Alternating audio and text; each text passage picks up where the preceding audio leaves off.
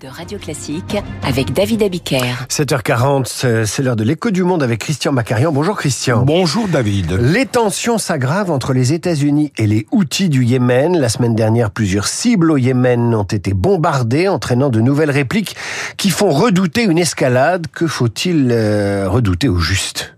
Entre jeudi et samedi de la semaine dernière, 60 cibles et 16 sites militaires ont été frappés à la fois par les missiles des avions de chasse et par les missiles de croisière Tomahawk tirés par les forces américaines et britanniques.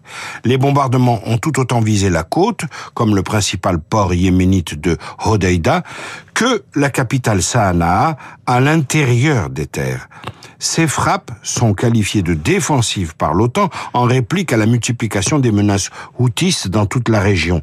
Car depuis le 1er novembre dernier, les rebelles yéménites au pouvoir ont mené 28 attaques au moyen de drones aériens et de missiles contre des navires de pays alliés d'Israël.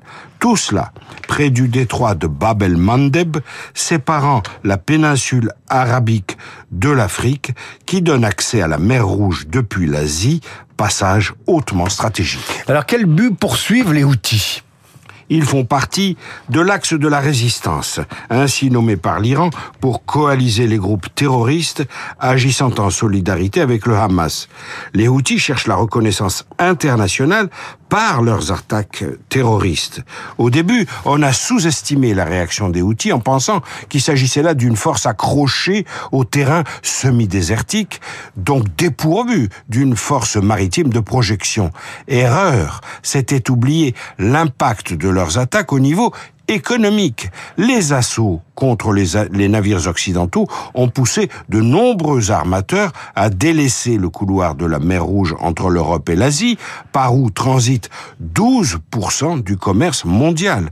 Résultat, les porte-containers doivent emprunter un itinéraire alternatif en doublant le cap sud-africain de Bonne-Espérance.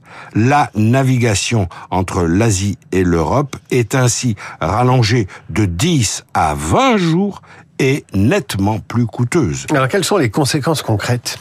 Tesla, le groupe euh, automobile d'Elon Musk, a annoncé le premier que sa production serait suspendue dans son usine européenne de Grünheide, près de Berlin, durant les dix premiers jours de février. Cette usine produit le modèle Y, le SUV qui est en tête des ventes de véhicules électriques en Europe. Quant à l'usine Volvo de Gand, en Belgique, elle est fermée actuellement pour trois jours par manque de boîtes de vitesse. La question qui se pose est la suivante. La riposte militaire américano-britannique est-elle susceptible de dissuader les Houthis de poursuivre leurs attaques? Ou bien va-t-elle les déchaîner davantage? Hier encore, un vraquier américain qui faisait route vers le canal de Suez a été touché par un missile au sud d'Aden. Avant-hier, c'était un destroyer américain qui était visé.